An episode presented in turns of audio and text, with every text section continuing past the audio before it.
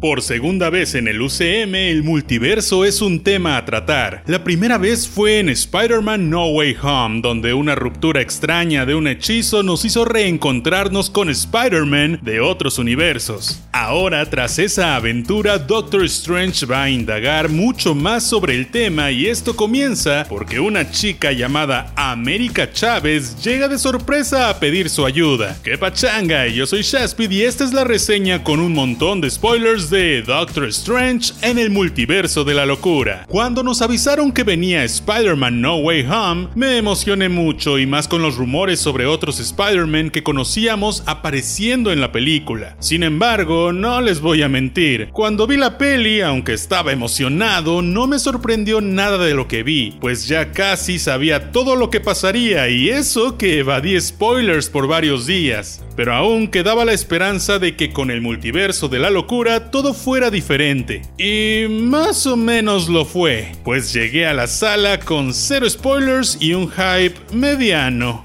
Vamos a hablar de lo evidente, se nos prometió locura total, en el título lo dice, y una gama de cosas que nos dejarían helados. Sin embargo, lo que obtuvimos fue una historia interesante, pero con un multiverso un poco o un mucho muy decepcionante. Y es que creo que el mayor error es que la mayoría esperaban algo tipo Ready Player One, algo tipo Chippy Dale, con miles de cameos de distintas compañías y muchas cosas que no conocíamos. Algo como lo que fue la película más reciente de Space Jam. Pero personalmente no esperaba eso, y aún así me decepcionó pues lo que sí esperaba era ver mucho de lo que ya conocíamos, pero en diferentes versiones. Incluso llegué a pensar que veríamos de nuevo a los tres Spider-Man, pero lo que terminó pasando es que vimos un montón de cosas raras y universos loquísimos en un montaje con el viaje del Doctor Strange que de hecho vimos en los trailers. Y bien bien solo conocimos dos universos más, que fue donde básicamente ocurrió todo. Era la perfecta oportunidad de ver aunque sea unos 5 o 10 universos. Es más, creo que en la batalla de Wantu en What If vimos más que en toda esta película.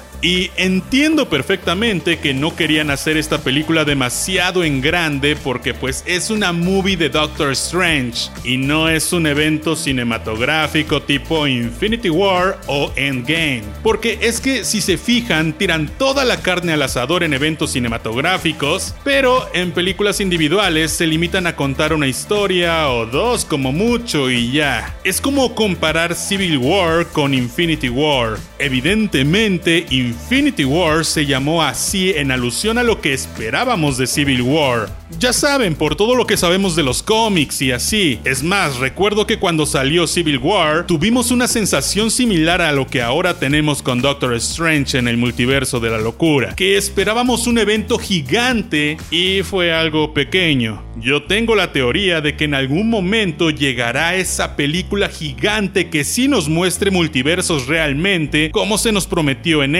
es más, en la más reciente Comic Con se nos dijo que al final de la fase 6 puede que esto ocurra, y esto solo fue una preparación. Sin embargo, aquí entramos en el debate de si vale la pena ir dejando pequeñas migajas para una gran galleta final, o si es mejor que nos cuenten muy buenas historias en películas individuales y ya luego vean cómo juntar todo. El MCU está pasando por momentos extraños, pero bueno, eso es tema de otro video. Yéndonos más allá de lo que esperábamos, la película funciona. No me aburrí, fue bastante cool ver a Wanda como villana y aunque sí se siente algo extraño pues no parece el mismo personaje que llegamos a conocer en WandaVision, creo que funciona. En los cómics, Wanda ha ido y venido como héroe y villana y honestamente funciona de maravillosas maneras en ambos lados. Sin embargo, sí creo que todo se resuelve de una manera muy abrupta. Al final fue como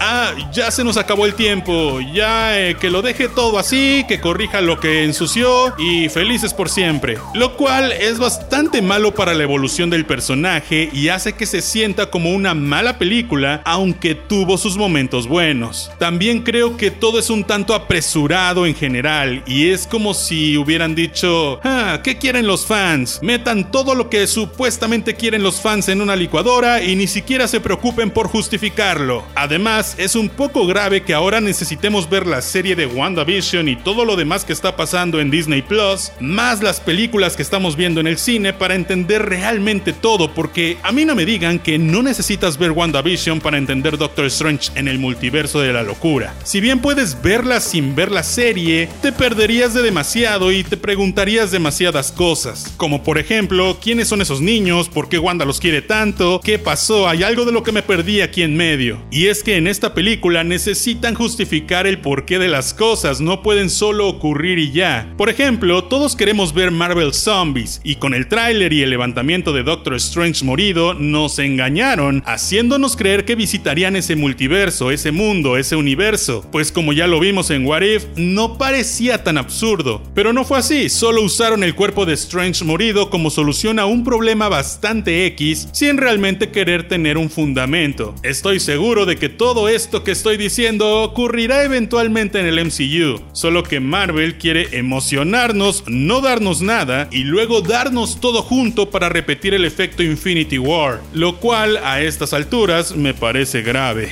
Sin embargo, hay cosas bien chidas como la dirección de Sam Raimi. Por todos lados la película gritaba bobería nivel Spider-Man y terror nivel Evil Dead. Cosa que me fascinó ver, pues en el MCU nunca habíamos visto algo así. Es más, en New Mutants se intentó horriblemente y fracasó. Por lo que me da gusto que esto funcionara como funcionó. Pero seguro hay quienes este estilo les saltó de sobremanera y les pareció una ridiculez. Y créanme, los entiendo, pero a mí me encantó. Las actuaciones y el CGI pues ya lo conocemos de sobremanera. Es súper bueno todo nivel Disney Marvel y así. Elizabeth Olsen es una espectacular Wanda y todo funciona muy bien. ¿O no? La verdad, odié como todos el tercer ojo de Strange. Y no por el hecho de que lo tenga, sino porque se ve exageradamente falso. Es que, creo yo, es el peor CGI que le hemos visto a Marvel. Y vaya que han tenido fallas a través del tiempo. Pero esto es